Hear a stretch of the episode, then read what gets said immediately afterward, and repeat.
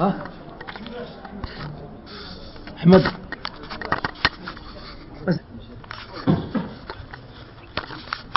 من هذا دولاش احمد تسا et le demander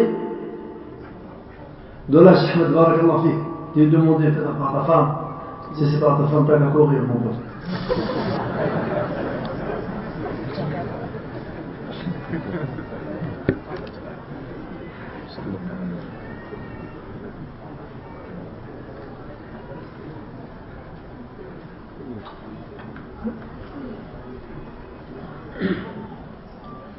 إن الحمد لله نحمده ونستعينه ونستغفره ونعوذ بالله من شرور أنفسنا ومن سيئات أعمالنا.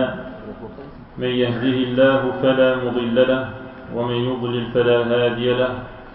وأشهد أن لا إله إلا الله وحده لا شريك له. وأشهد أن محمدا عبده ورسوله. أما بعد فإن أصدق الحديث كتاب الله la parole la plus véridique est le livre d'Allah وخير الهدي هدي محمد صلى الله عليه وعلى آله وسلم la meilleure manière d'agir la meilleure manière de vivre est celle du prophète Muhammad صلى الله عليه وسلم وشر الأمور محدثاتها et les pires des choses sont les choses inventées dans la religion وكل محدثة بدعة car toute chose inventée dans la religion est une bid'a وكل بدعة ضلالة et toute bid'a égare وكل ضلالة في النار et mène en enfer وقد رفع الله شأن المساجد في كتابه حيث قال ومن أظلم ممن منع مساجد الله أن يذكر فيها اسمه وسعى في خرابها أولئك ما كان لهم أن يدخلوها إلا خائفين. وقال سبحانه وتعالى ما كان للمشركين أن يعمروا مساجد الله شاهدين على أنفسهم بالكفر أولئك حبطت أعمالهم وفي النار هم خالدون. ثم رفع من شأن عمال المساجد عمارة حقيقية فقال إنما يعمر مساجد الله من آمن بالله واليوم الآخر والملائكة والكتاب إنما يعمر مساجد الله من آمن بالله واليوم الآخر وأقام الصلاة وآتى الزكاة ولم يخش إلا الله فعسى أولئك أن يكونوا من المهتدين. ثم بعد أن ذكر الله سبحانه وتعالى أنه نور السماوات والأرض وبعد أن ذكر نور هدايته في قلوب من اختصهم من عباده أشار إلى الأماكن التي ينبع منها هذا النور. فقال الله نور السماوات والأرض مثل نوره كمشكاة فيها مصباح. المصباح في زجاجة الزجاجة كأنها كوكب دري يوقد من شجرة مباركة زيتونة لا شرقية ولا غربية. يكاد زيتها يضيء ولو لم تمسسه نار. نور على نور. يهدي الله لنوره من يشاء. ويضرب الله الأمثال للناس والله بكل شيء عليم. أين نجدهم؟ في بيوت أذن الله أن ترفع ويذكر فيها اسمه يسبح له فيها بالغدو والآصال رجال. ما صفتهم؟ لا تلهيهم تجارة ولا بيع عن ذكر الله وإقام الصلاة وإيتاء الزكاة. يخافون يوما تتقلب فيه القلوب والأبصار ثم ذكر جزاءهم Allah subhanahu wa ta'ala a donné une importance capitale et incontournable aux mosquées dans de nombreux versets, comme dans les versets où il dit qu'il n'y a rien de plus injuste, il n'y a pas un crime plus ignoble que d'empêcher les mosquées d'être les lieux qui sont élevés, érigés, qui sont les lieux dans lesquels le nom d'Allah est invoqué. Il n'y a rien de plus injuste que de marcher dans la désolation des mosquées qu'on a empêché d'être le lieu où le nom d'Allah est mentionné, où la prière est accomplie. Et donc ceux qui démolissent les mosquées, soit concrètement en en démolissant les murs, ou soit de manière abstraite en empêchant que se réalise ce pourquoi elles ont été érigées, eh bien ces gens-là sont les plus injustes. Et pour punition, ils auront le fait d'être éloignés de ces mosquées et de ne s'y trouver et de n'y entrer qu'en état de peur. Comme cela s'est effectivement réalisé à plusieurs reprises dans l'histoire, et notamment lorsque le prophète sallallahu alayhi wa sallam, après la conquête de la Mecque, a empêché à tout polythéiste de tourner autour de la Kaaba. Et Allah subhanahu wa ta'ala mentionne également que les polythéistes n'ont pas le droit de fréquenter les mosquées en témoignant de leur propre mécréance. Et ensuite, il nous informe que ces gens-là verront leurs actes anéantis et réduits en poussière. Et ensuite, il nous parle de ceux qui fréquentent les mosquées comme il se doit et qui réalisent cette extraordinaire adoration qui est d'animer les mosquées en nous disant quelles sont leurs qualités et donc nous devons nous comparer à ces gens-là pour savoir quel est notre degré de conformité avec ce qu'Allah attend de nous. Et il nous dit que les gens qui fréquentent les mosquées, les gens qui animent les mosquées, sont ceux qui ont une foi correcte, qui ne croient, qui n'adorent qu'Allah et qui croient qu'un jour ils auront des comptes à rendre et qui seront punis ou récompensés en fonction de leurs actions. Car ils croient Allah et au jour dernier, ils accomplissent correctement la prière, ils s'acquittent comme il se doit de la zakat, et ils ne craignent et ne redoutent qu'Allah subhanahu wa ta'ala, et personne d'autre. Et ces gens-là, c'est de ces gens-là qu'on espère, c'est ces gens-là qu'on espère être guidés sur le droit chemin. Ensuite, Allah subhanahu wa ta'ala, je dis ensuite, c'est-à-dire en suivant l'ordre des sourates telles qu'elles sont, telles qu'elles se trouvent dans le mushaf, Allah nous parle de sa lumière et nous parle également de la lumière qu'il place dans les poitrines des croyants, qui est semblable à une mèche allumée, protégée dans un cristal, nichée dans un creux, si bien que la lumière se réverbère et se reflète. Et ce qui nourrit ce feu, c'est une huile d'un olivier béni, qui ne se trouve ni à l'extrémité occidentale ni à l'extrémité orientale et qui fait donc partie des arbres dont l'huile est la plus valeureuse. Et ensuite, Allah subhanahu wa ta'ala attire notre attention sur les lieux dans lesquels on peut trouver cette lumière, dans lesquels on peut se ressourcer. Et il nous dit, dans des demeures, dans des demeures qu'Allah a demandé d'ériger, il s'agit des mosquées, d'élever, au sens concret comme au sens abstrait, on va le voir, si Allah le permet. Il a ordonné que dans ces demeures, dans les mosquées, le nom d'Allah soit élevé. Le nom d'Allah soit prononcé et évoqué.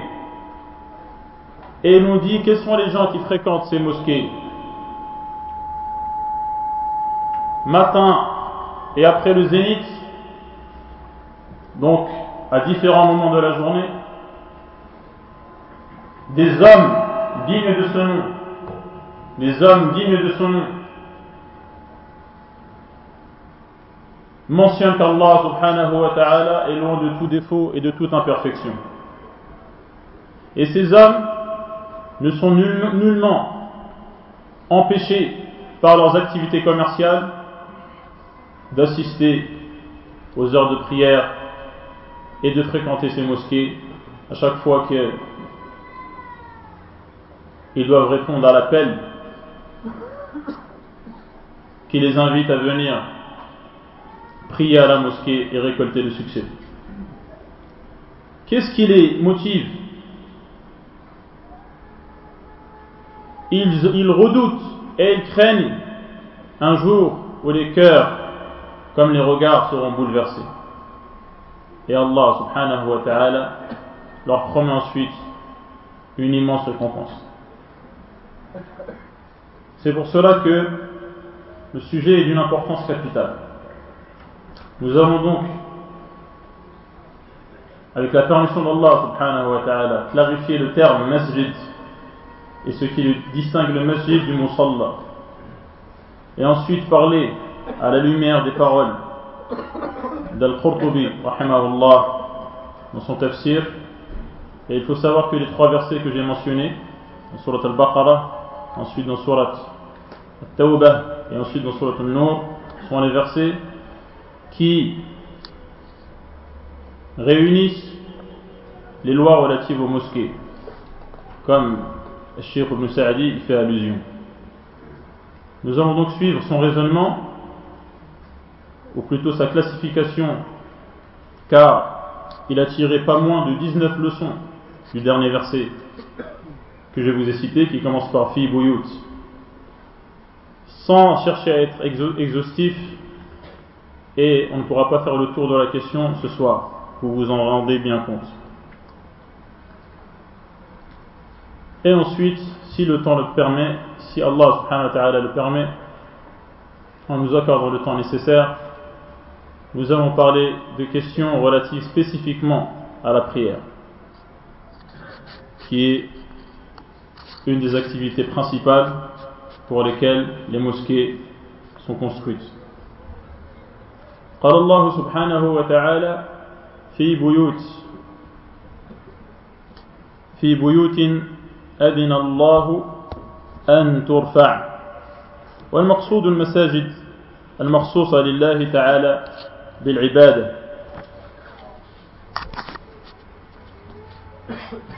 وقوله تعالى أذن الله أن ترفع. الله سبحانه وتعالى dit donc que ces gens se trouvent, les gens dont il fait les éloges et dont nous devons chercher et que nous devons chercher à imiter, se trouvent dans des demeures qu'il a ordonné d'élever. Il s'agit donc des mosquées. وأذن معناه أمر وقضى أذن الله أمر الله أن ترفع وهذا فيه الحث على بناء المساجد كما ثبت عند مسلم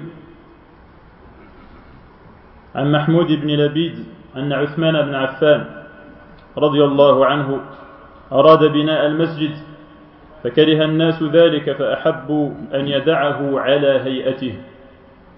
وقال سمعت رسول الله صلى الله عليه وسلم يقول من بنى لله مسجدا بنى الله له في الجنة مثله. Et donc, Allah ordonne d'élever les mosquées, ce qui inclut donc, premièrement, de construire les mosquées. Allah nous incite à bâtir les mosquées, comme cela est explicitement mentionné dans le hadith rapporté par Uthman, où il dit qu'il a entendu le prophète sallallahu alayhi wa sallam dire Celui qui construit une mosquée pour Allah, Allah lui construira une demeure similaire au paradis.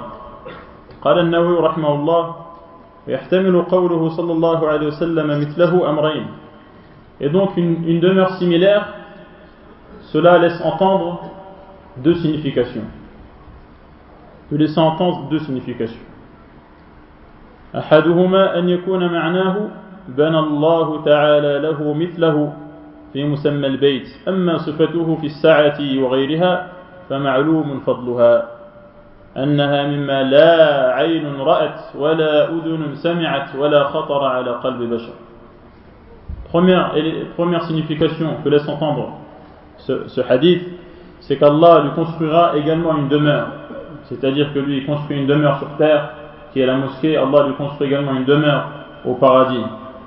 Mais les caractéristiques de la demeure qu'Allah construira à cette personne dans le paradis sont sans, sont sans commune mesure avec les caractéristiques des demeures qu'il y a sur terre, car au paradis se trouve ce que personne n'a vu, ni entendu, ni a même imaginé.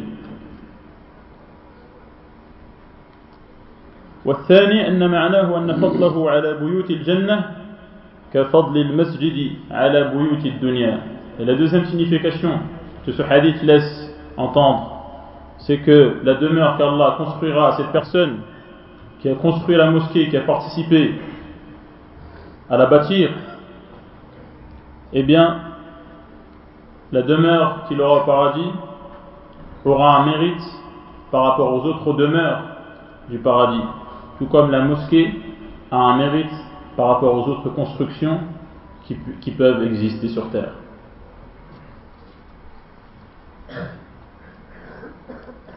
فأذن الله أن ترفع أي تبنى وكذلك أمر أن ترفع أي تعظم ويرفع شأنها وتطهر من الأنجاس والأقذار Allah a ordonné d'élever les mosquées, d'en élever les murs, mais également d'élever la place et la valeur des mosquées, c'est-à-dire de les estimer à leur juste valeur et également de les purifier et de les débarrasser de toute forme de souillure ou d'impureté. وفي ذلك حديث ثبت في صحيح البخاري في باب كنس المسجد والتقاط الخرق والعيدان والقذى البخاري a intitulé un de ses chapitres du fait de balayer les mosquées et également de, la, de débarrasser les mosquées de toute forme de torchons ou autres brindilles et autres choses donc qui, qui gênent ou qui souillent la mosquée. فعن أبي هريرة أن رجلا أسود أو امرأة سوداء كان يقوم المسجد فمات فسأل النبي صلى الله عليه وسلم عنه فقالوا مات قال أفلا كنتم آذنتموني به دلوني على قبره أو قال على قبرها فأتى قبره فصلى عليه قال الحافظ وفي الحديث فضل تنظيف المسجد Abu Huraira nous rapporte qu'un homme ou une femme de couleur noire avait pour habitude de nettoyer, les mosquées, de nettoyer la mosquée. Et cette personne a rendu l'âme. Et le prophète sallallahu alayhi wa sallam a demandé d'après elle, puisque le prophète sallallahu alayhi wa sallam ne la voyait plus. Et les gens ont informé le prophète sallallahu alayhi sallam en lui disant que cette personne était décédée. Le prophète sallallahu alayhi wa sallam leur a dit pourquoi vous ne m'avez pas informé? Montrez-moi quelle est sa tombe. Où est sa tombe? Et ensuite le prophète sallallahu alayhi wa sallam s'est rendu auprès de sa tombe et a prié en sa faveur. Le Hafiz ibn Hajar attire l'attention sur le fait que ce hadith mentionne que nettoyer les mosquées, nettoyer les mosquées était un acte méritoire, était un acte de bien.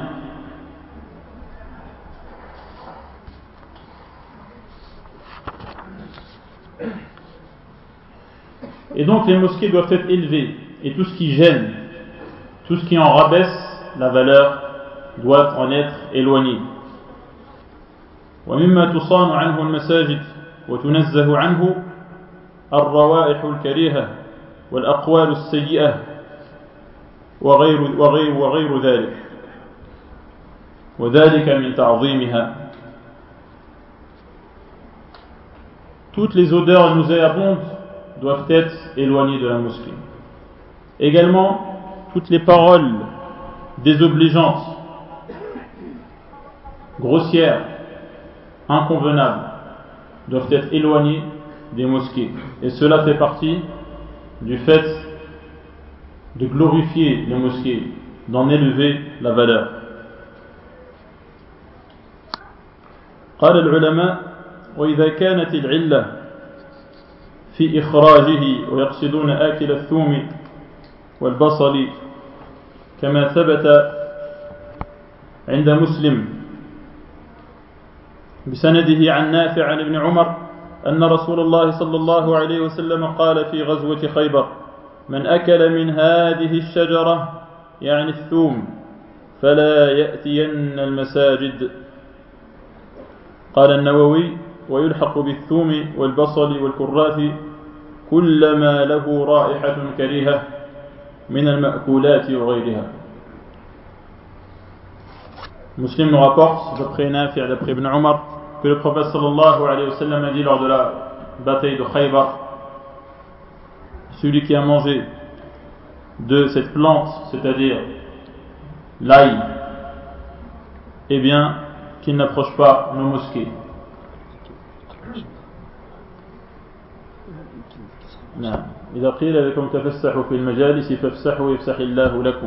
Laissez de la place pour vos frères.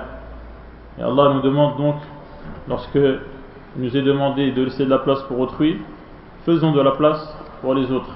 Et Allah élargira ce qui nous concerne.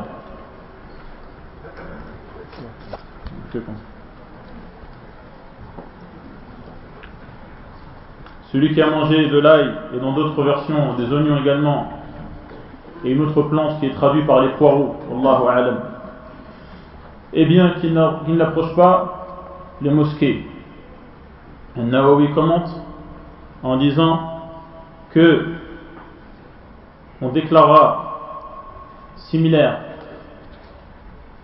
similaire à ces formes de nourriture, de ces sortes de nourriture qui ont été mentionnées, tout ce qui a une mauvaise odeur, tout ce qui donne une mauvaise haleine, eh bien cela sera apparenté à l'ail et à l'oignon. Et donc la personne qui a une mauvaise haleine ou qui sent mauvais à cause d'une chose qu'il a mangée ou pour une autre raison ne devra pas s'approcher des mosquées. Car Allah subhanahu wa ta'ala a demandé d'élever les mosquées et donc de tenir à l'écart toute mauvaise, toute mauvaise odeur. قال العلماء وإذا كانت العلة في إخراجه من المسجد أنه يتأذى يتأذى به. ففي القياس أن كل من تأذى به جيرانه في المسجد بأن يكون ذرب اللسان سفيها عليهم هذا يؤذي باللسان. أو كان ذا رائحة قبيحة لا تريمه أي لا تفارقه لسوء صناعته أو عاهة مؤذية كالجذام وشبهه وكل ما يتأذى به الناس كان لهم إخراجه ما كانت العلة موجودة فيه حتى تزول Les savants disent si la raison qui justifie le fait que cette personne qui a une mauvaise haleine après avoir mangé de ces plantes, de, de ces aliments, ne doit pas s'approcher de la mosquée, la raison qui justifie cela, qu'il doit rester à l'écart de la mosquée, c'est que il gêne les gens, il gêne même les anges. Et donc, par raisonnement analogique, toute personne qui dérange ceux qui sont autour de lui dans la mosquée, soit parce que c'est une personne grossière, ou une personne qui s'en prend aux autres par son comportement, qui manque de raison et sa faiblesse d'esprit, ou parce que il est constamment il, une odeur, une mauvaise odeur s'émane constamment de lui, émane constamment de lui, en raison de son métier ou en raison d'une maladie qu'il a, ou pour autre raison, cette personne devra rester à l'écart de la mosquée tant que cette raison justifiante est présente en lui. Et donc il ne s'approchera pas des mosquées avant de s'être débarrassé de ce qui gêne des gens, de de ce qui gêne les gens qui se tiennent dans les mosquées et qui fréquentent la mosquée. ومما تصان المساجد أيضا عنه البيع والشراء وجميع الأشغال ويدخل في ذلك إنشاد الضالة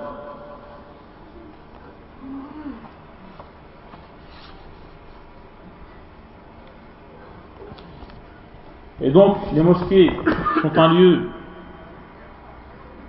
où le nom d'Allah doit être mentionné. Et donc, ce n'est pas un lieu qui est utilisé pour travailler, hein, pour gagner son pain, pour avoir une activité commerciale ou artisanale. La mosquée n'a pas été faite pour cela.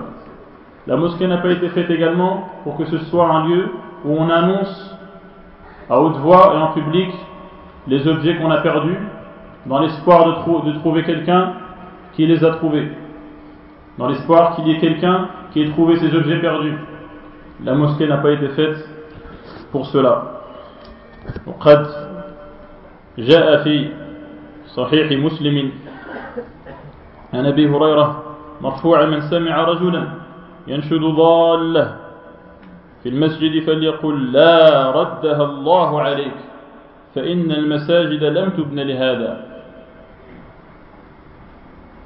Abu Huraira nous rapporte, comme cela se trouve dans Sahih de Muslim, celui qui entend un homme qui demande, ou qui, qui demande si on a trouvé tel ou tel objet ou animal perdu, et qui annonce donc qu'il a perdu cet élément dans la mosquée, eh bien dites-lui qu'Allah ne te permette jamais de trouver cela.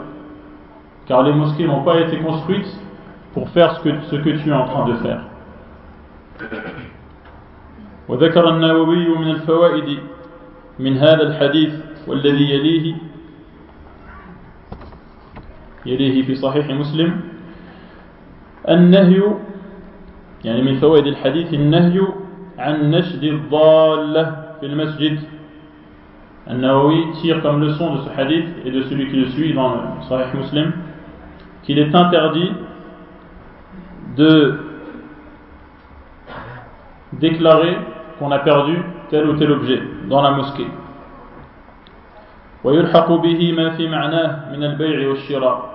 Et donc, on considérera dans la même catégorie le fait de vendre ou d'acheter dans la mosquée, ou le fait donc de conclure un contrat salarial ou une location dans la mosquée,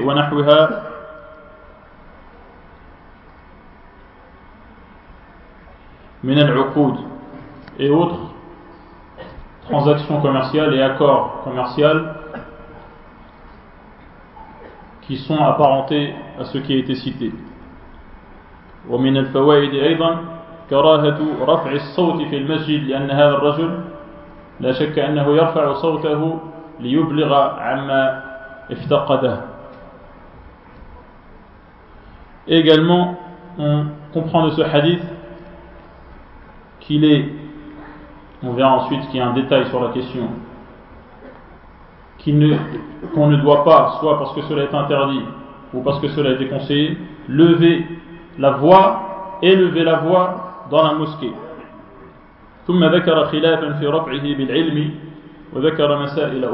Et ensuite il a cité qu'il y a une euh, distinction à faire et une divergence au sujet du fait de lever la voix lorsque on transmet la science dans la mosquée.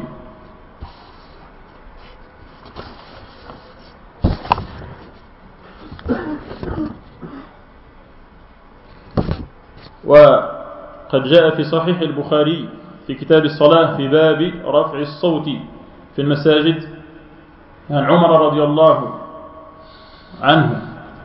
لو كنتما من أهل البلد لأوجعتكما. ترفعان أصواتكما في مسجد رسول الله صلى الله عليه وسلم. وهذا قاله عمر لرجلين رفعا أصواتهما في المسجد Omar ibn Khattab a dit à deux personnes qui parlaient à haute voix dans la mosquée et il leur a demandé d'où ils étaient, ils ont dit qu'ils n'étaient pas de Médine. Et Omar a répliqué en leur disant si vous faisiez partie des habitants de, de Médine, si vous étiez médinois, je vous aurais fait mal en vous corrigeant. Comment vous élevez vos voix dans la mosquée du prophète sallallahu alayhi wa sallam ثم ساق البخاري في الباب نفسه حديث عمر يعني ساق البخاري في الباب حديث عمر الدال على من على المنع. منع رفع الصوت. البخاري a mentionné ce hadith qui mentionne donc qu'on ne doit pas élever la voix dans la mosquée. وذكر بعده حديث كعب الدال على عدمه إشارة منه إلى أن المنع فيما لا منفعة فيه. وعدمه يعني عدم المنع وجواز رفع الصوت. فيما تلجئ الضرورة إليه ولعل هذا كلام ولعل هذا كلام الحافظ Après avoir mentionné ce hadith, Al-Bukhari, juste après, mentionne un hadith où le prophète sallallahu alayhi wa sallam a entendu un compagnon lever la voix et il ne lui a rien dit. Le commentateur dit, il s'agit, euh, si je ne me trompe pas, de Ibn Hajar, encore une fois, et il dit, Al-Bukhari a cité ces deux hadiths en même temps pour attirer l'attention sur le fait qu'il est interdit de lever la voix dans la mosquée lorsqu'il n'y a pas d'intérêt à le faire et lorsque rien ne le justifie. Et que cela est permis lorsque nous sommes contraints à le faire. Nous sommes contraints à élever la voix dans la mosquée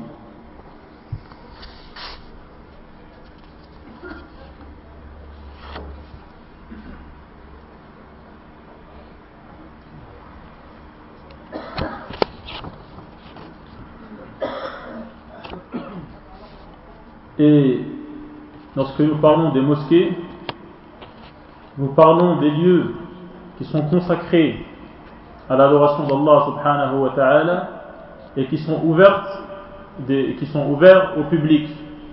Qui sont ouverts au public et qui sont connus et déclarés comme tels. Sont déclarés comme étant des mosquées ouvertes au public. Dans ce cas-là ce sera un masjid. Et il sera concerné par toutes les lois que nous sommes en train de détailler. Sinon, si c'est un lieu dont l'accès n'est pas public, comme les lieux qui sont réservés dans certains bureaux, ou dans certaines écoles, ou dans certaines maisons, qui sont des mosquées dans le sens où c'est un lieu où on prie, mais auquel le grand public n'a pas accès. Dans ce cas-là, on parlera de Al-Musalla. Et il ne sera pas concerné par les lois spécifiques au masjid, comme le fait qu'il soit interdit d'y vendre ou d'y acheter, ou d'y rester lorsque nous sommes en état de gênade. Et cela est relatif également à d'autres points, comme la question de l'i'tikaf et autres.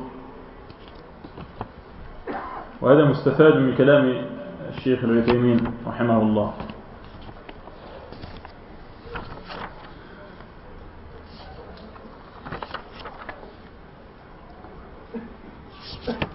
أما النوم في المسجد لمن احتاج إلى ذلك من رجل أو امرأة من الغرباء ومن لا بيت له فجائز. كما ثبت في كتب السنة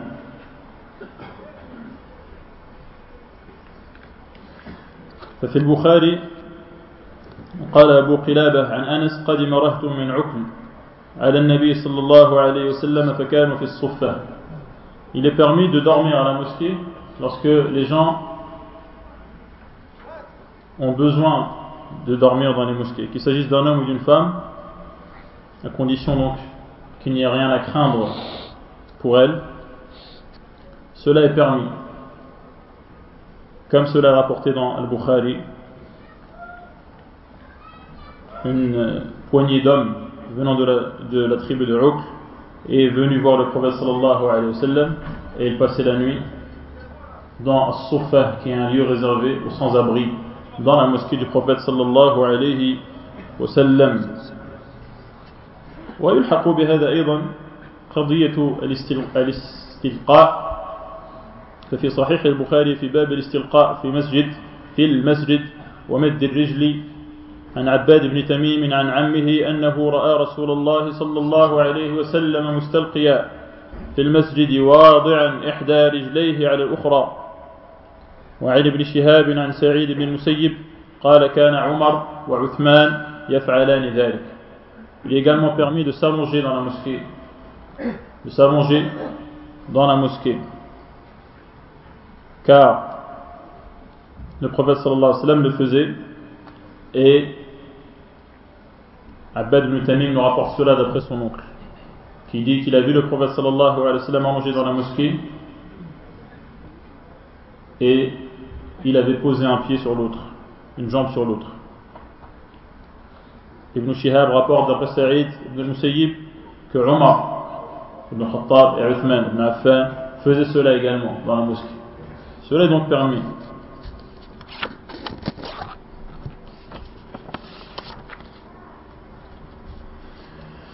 Nous allons voir maintenant, Inch'Allah, dans un ordre que nous allons tenter de garder euh, de manière chronologique, qu'est-ce que l'on fait lorsqu'on va à la mosquée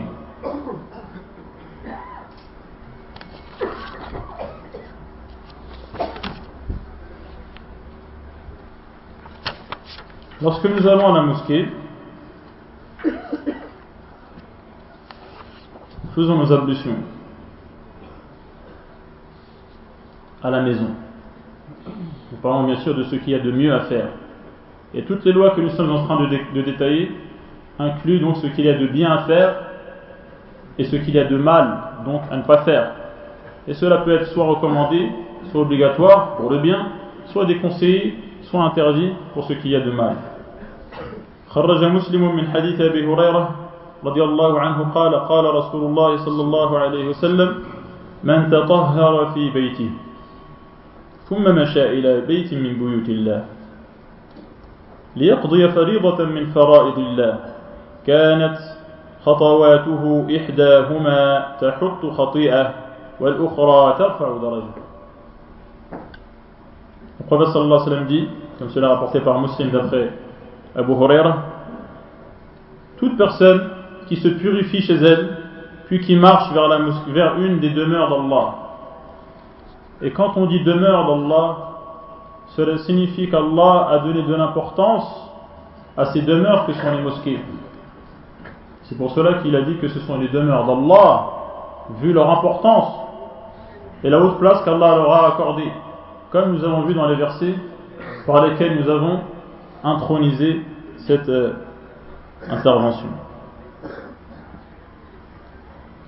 Toute personne qui se purifie chez elle, puis qui marche vers une des demeures d'Allah, c'est-à-dire vers une mosquée, pour accomplir une des obligations qu'Allah subhanahu wa ta'ala a imposées.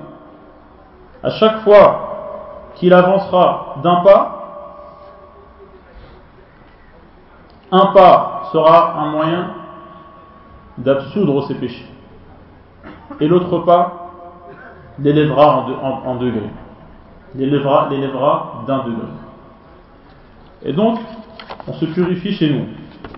Et ensuite, nous marchons vers la mosquée en ayant une attitude posée et calme sans se presser ni courir. Et ensuite, lorsque nous entrons dans la mosquée, nous entrons par le pied droit. فقد جاء في صحيح البخاري باب التيمن في دخول المسجد وغيره ثم ذكر عن عائشة قالت كان النبي صلى الله عليه وسلم يحب التيمن ثم قالت في شأنه كله Et donc, Aïcha nous apprend que le prophète sallallahu alayhi wa sallam aimait commencer par la droite. Dans tout ce qu'il faisait, les savants disent, dans tout ce qui a de la valeur, ce qui est respectable, comme le fait d'entrer dans la mosquée. Nous entrons donc du pied droit.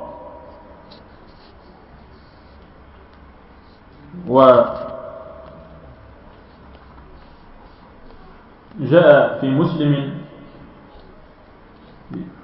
عن أبي حميد أو عن أبي أسيد قال قال رسول الله صلى الله عليه وسلم إذا دخل أحدكم المسجد فليقل اللهم افتح لي أبواب رحمتك.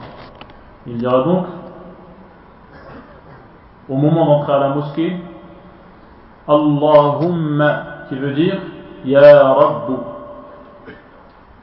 c'est-à-dire Seigneur. Ou Maître, mon Maître, parle d'Allah bien sûr, ouvre-moi les portes de ta rahma, c'est-à-dire de ta pitié. Et ensuite, il devra, avant de s'asseoir dans la mosquée, prier deux rak'at. Cela est également rapporté par Al-Bukhari. Bab, إذا دخل المسجد فليركع ركعتين. عن أبي قتادة أن رسول الله صلى الله عليه وسلم قال إذا دخل أحدكم المسجد فليركع ركعتين قبل أن يجلس. Lorsque l'un d'entre vous entre dans la mosquée, qu'il prie deux unités de prière avant de s'asseoir.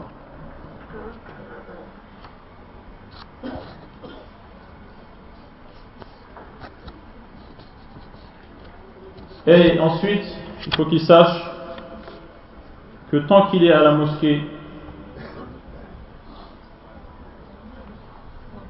à attendre la prière, il bénéficie de l'invocation des anges en sa faveur.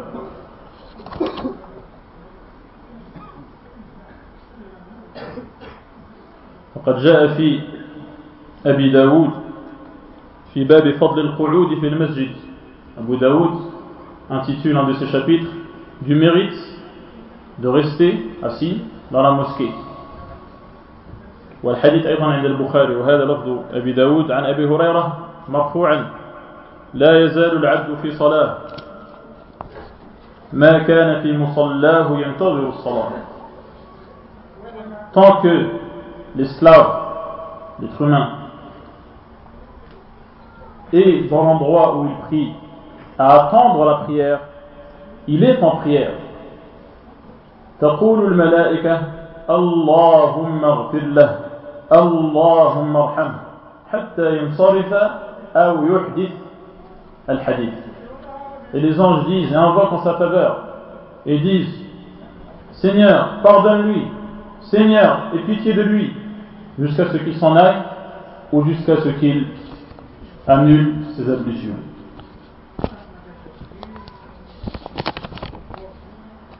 وهذا فضل الله يؤتيه من يشاء Donc, il n'y a pas lieu d'être impatient lorsque nous sommes dans la mosquée, impatient que la prière soit annoncée et commencée, en attendant l'imam par exemple. Car tant que tu es assis à attendre la prière, tu es en prière et tu es récompensé et tu bénéficies des invocations prononcées par les anges.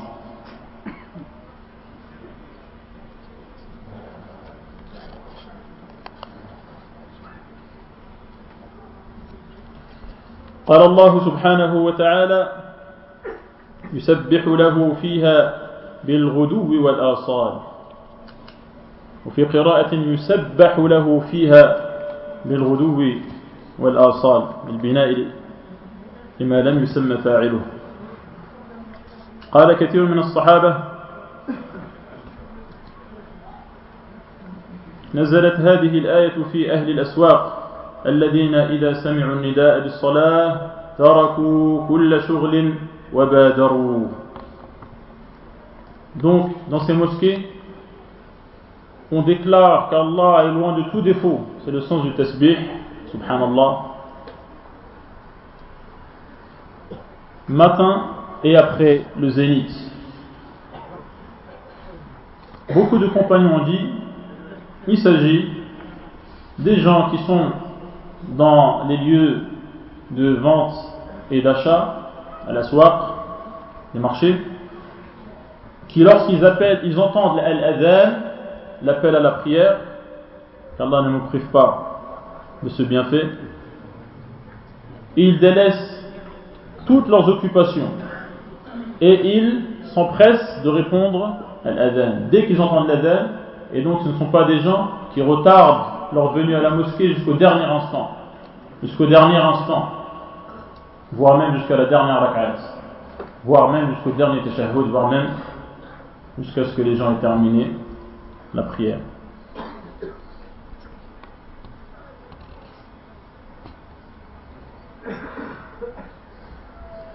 يسبح له فيها بالغدو والآصال أي بالغداة والعشي.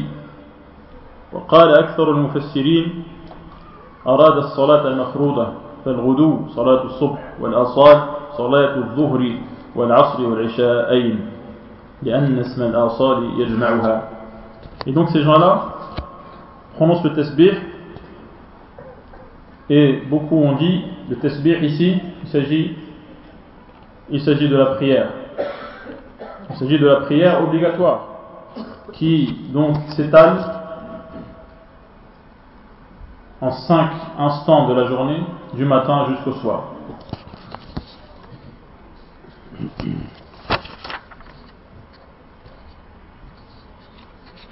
Et donc ces gens-là qui vont et viennent entre la mosquée bénéficient d'une récompense inestimable. فعن صحيح مسلم عن ابي هريره عن النبي صلى الله عليه وسلم قال من غدا إلى المسجد أو راح اعد الله له نزلا في الجنه كلما غدا أو راح toute personne qui se rend à la mosquée ou en revient à chaque fois qu'elle fait cela Allah lui réserve et lui prépare un accueil au paradis à chaque fois qu'il accomplit cela Et donc ce sont des gens qui ont des activités commerciales, qui occupent, qui occupent des emplois. Mais cela ne les empêche pas pour autant d'aller et de venir entre le lieu où ils se trouvent et le lieu où Allah leur demande de se trouver, c'est-à-dire les mosquées.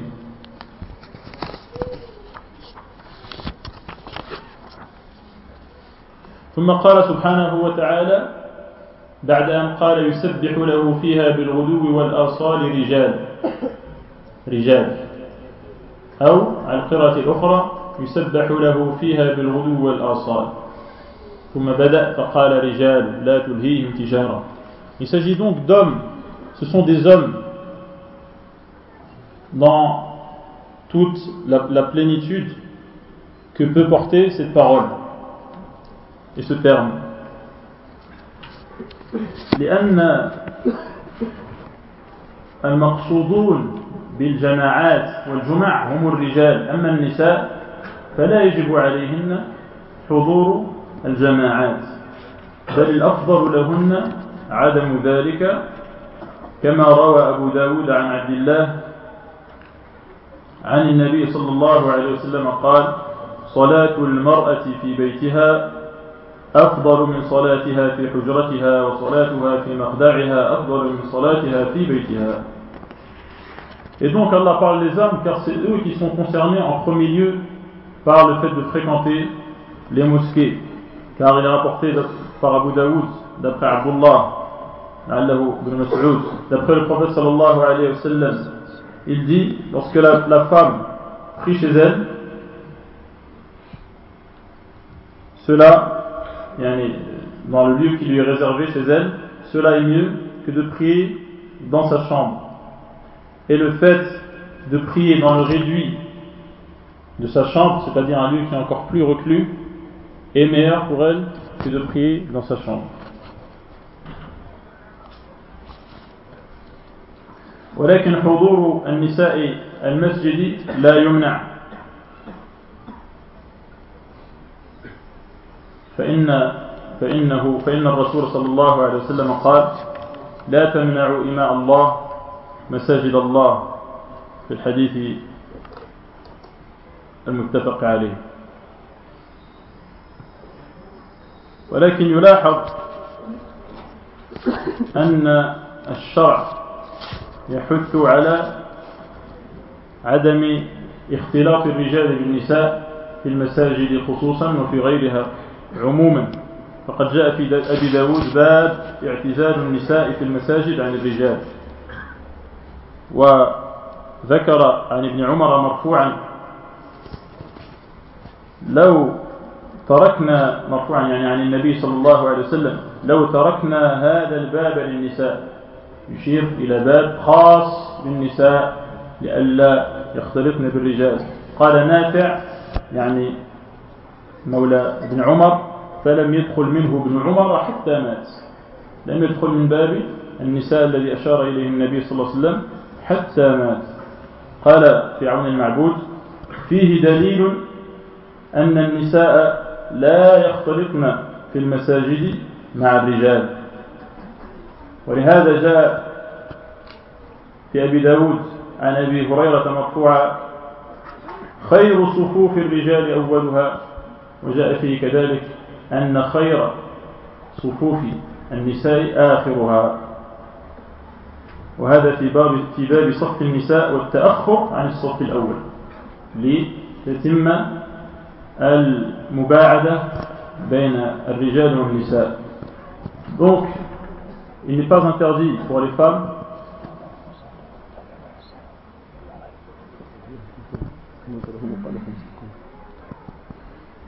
il n'est pas interdit pour les femmes d'assister aux mosquées. Et le prophète sallallahu nous demande de ne pas empêcher les femmes de se rendre dans les demeures d'Allah. Les, esclaves d'Allah, femmes, de se rendre dans les demeures d'Allah. Seulement, il faudra que dans la mosquée, il n'y ait pas de mixité entre les hommes et les femmes, et les deux sexes devront être tenus euh, à l'écart l'un de l'autre. Comme cela est rapporté dans Abu Daoud, que le prophète sallallahu alayhi wa sallam a spécifié une porte et l'a réservée aux femmes. Et Ibn Omar n'a plus jamais, n'est plus jamais entré par la porte en question jusqu'à ce qu'il ait quitté ce monde. Et le commentateur, Da'an al-Ma'boud, dit Cela prouve que les femmes ne se mêlent pas aux hommes dans les mosquées. Et également, le prophète sallallahu alayhi wa sallam nous informe que les meilleurs des rangs des hommes est le premier rang et le meilleur des rangs des femmes est le dernier rang, c'est-à-dire lorsqu'elles sont en présence des hommes. ثم نقل عن النووي وإنما فضل آخر صفوف النساء الحاضرات مع الرجال cela concerne lorsque les femmes sont présentes avec les hommes, pas lorsqu'elles sont à part. لبعدهن من مخالطة الرجال ورؤيتهم وتعلق القلب بهم عند رؤية حركاتهم وسماع كلامهم ونحو ذلك انتهى Et donc, pourquoi est-ce que le meilleur des rangs des femmes en présence des hommes est le dernier C'est parce qu'elles seront plus à l'écart du fait d'être mêlées aux hommes, du fait de les voir et d'être attachées à eux lorsque ils euh, donc accomplissent les mouvements, euh, leurs mouvements, et également elles seront plus éloignées du fait d'écouter ce qu'ils disent. Par exemple, fin de citation.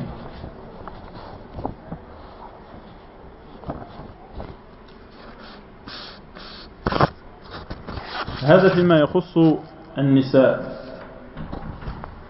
أما حضور الصبيان في المسجد ولا سيما إذا كانوا يتقدمون إلى الصفوف الأولى. فإن أهل العلم لم يغفلوا هذا الجانب. ومنهم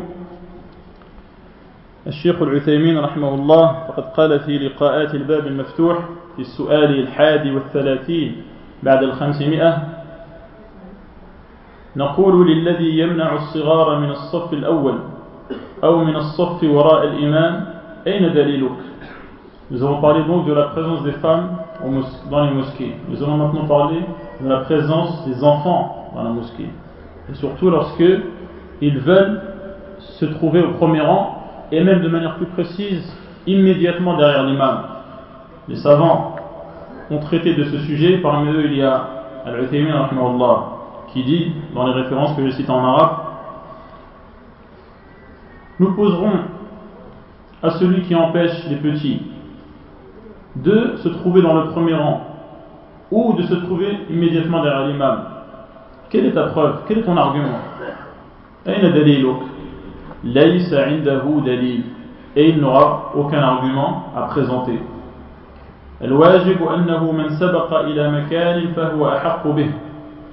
Toute personne qui, est la première à arriver dans un lieu est la personne donc qui aura la priorité sur ce lieu. لأن النبي صلى الله عليه وسلم نهى أن يقيم الرجل أخاه فيجلس مكانه car le prophète sallallahu alayhi wa sallam a interdit de faire lever une personne pour s'asseoir à sa place de faire lever son frère pour s'asseoir à sa place وقال من سبق إلى مكان فهو أحق به et il dit également toute personne qui arrive la première dans un lieu, euh, donc, il a dit, donc j'ai inversé, toute personne qui a, ou j'ai répété,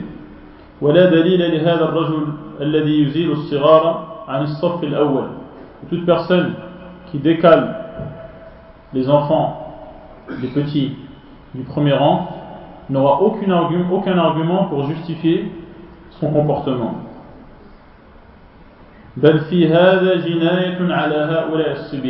C'est une injustice, c'est même une injustice envers ses enfants. C'est également une manière de les, décourager et les chasser de la mosquée. Cela va être une cause qui va faire naître la haine dans le cœur de cet enfant, de, de ces enfants, de ces petits, contre la personne qui s'est comportée de la sorte avec elle, avec eux. وأما قول النبي صلى الله عليه وسلم ليلني منكم أولو الأحلام والنهى فالمراد أنه أمر الكبار أن يتقدموا ليلوه Quant au hadith dans lequel le prophète sallallahu alayhi wa sallam dit les gens posés et les gens raisonnables doivent se tenir derrière moi, doivent se tenir près de moi. Cela est un ordre donné aux personnes qui ont un certain âge pour qu'ils soient les premiers à arriver afin de se trouver proche du prophète sallallahu alayhi wa sallam pendant la prière.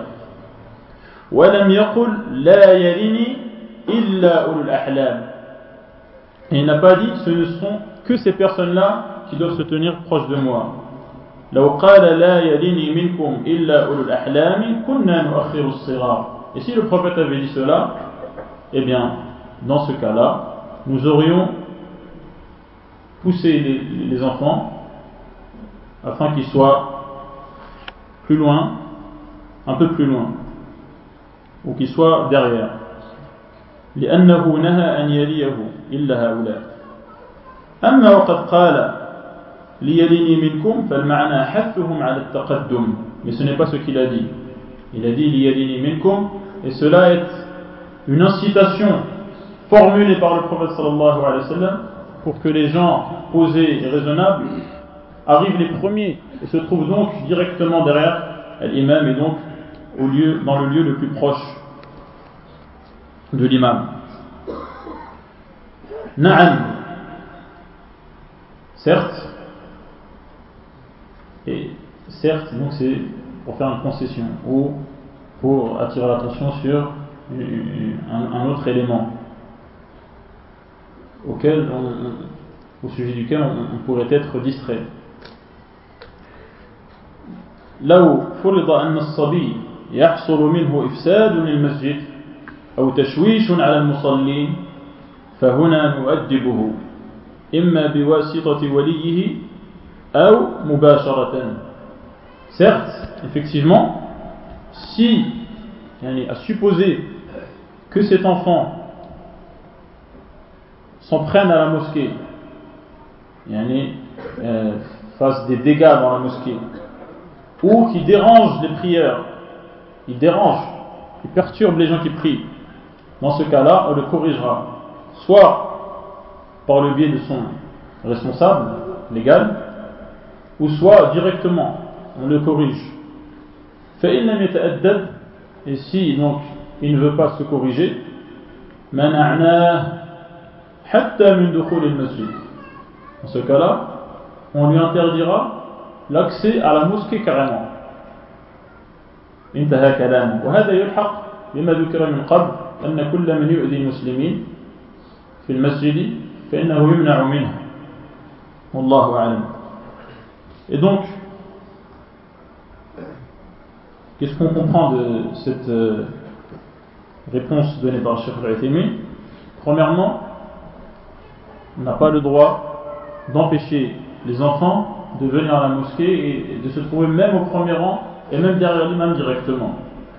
Deuxièmement, les personnes qui sont des gens respectables, surtout ceux qui connaissent le Coran par cœur ou une grande partie du Coran ou qui connaissent les règles religieuses, doivent venir avant les autres, car ils sont ceux qui connaissent le mieux les textes qui incitent à venir à la mosquée et à faire partie de ceux qui prennent les devants, et parce qu'ils sont des exemples pour les autres. Troisièmement, s'il y a des enfants, s'il y a des enfants qui perturbent, qui perturbent la prière, dans ce cas-là, il ne faudra pas les laisser faire. Il faudra s'occuper d'eux. Et il faudra leur apprendre le comportement à avoir à la mosquée. Et cela concerne, cela concerne leurs responsables qui viennent avec eux à la mosquée ou qui ne sont pas venus avec eux à la mosquée. Et même leur apprendre directement en s'adressant à eux de manière, euh, de manière euh, directe. Et finalement, si ces enfants perturbent la mosquée et ne veulent pas corriger leur attitude, dans ce cas-là, on ne les amènera pas à la mosquée et on ne leur permettra pas d'avoir accès à la mosquée. ثم من المناسبة دخول المشرك ولكن الوقت لا يسعف وخلاصته أنه جائز لتحقيق مصلحة كما هو بين في حديث الحمامة Donc la conclusion, parce que je n'ai pas le temps de détailler, il est permis aux non-musulmans d'avoir accès à la mosquée s'il y a un intérêt à lui donner accès à cette mosquée, comme le prophète sallallahu alayhi wa sallam a fait entrer un certain Fumama dans la mosquée et ensuite cette personne s'est convertie. فهم رجال. ليسوا ذكورا فقط بل هم رجال. حققوا مقومات الرجولة. لا تلهيهم تجارة ولا بيع عن ذكر الله وإقام الصلاة وإيتاء الزكاة. يخافون يوما تتقلب فيه القلوب والأبصار. كما قال تعالى في الآية الأخرى إذ القلوب لدى الحناجر كاظمين. وقال في الآية الأخرى لا يرتد إليهم طرفهم وأفئدتهم هواء وهذا يوم القيامة. ليجزيهم الله أحسن ما عملوا فذكر الجزاء على الحسنات. ويزيدهم من فضله. والله يرزق من يشاء بغير حساب. Allah subhanahu wa ta'ala dit que ces hommes avec un grand H ne sont pas empêchés par leurs activités diverses qui sont leur gagne-pain cela ne les empêche pas d'assister aux mosquées et ce sont des gens qui sont motivés car il ne doute pas un instant qu'un jour viendra où les cœurs remonteront jusqu'au cou et où les yeux seront fixes et immobiles le jour du jugement. Un jour extraordinaire, un jour inévitable pour lequel nous devons nous préparer, notamment en fréquentant les mosquées et en respectant les règles relatives à ces demeures qu'Allah ta'ala a honorées. Et cela signifie donc s'entraider s'entraider pour s'occuper de la gestion des mosquées s'entraider pour que dans les mosquées il y ait des imams pour que dans les mosquées il y ait des gens qui fassent la dame pour que la bonne marche et le fonctionnement de la mosquée puisse se perpétuer. وهذا من التعاون على البر والتقوى نسأل الله سبحانه وتعالى أن يجعلنا من أهل البر والتقوى المتعاونين عليهما أقول قولي هذا واستغفر الله سبحانه الله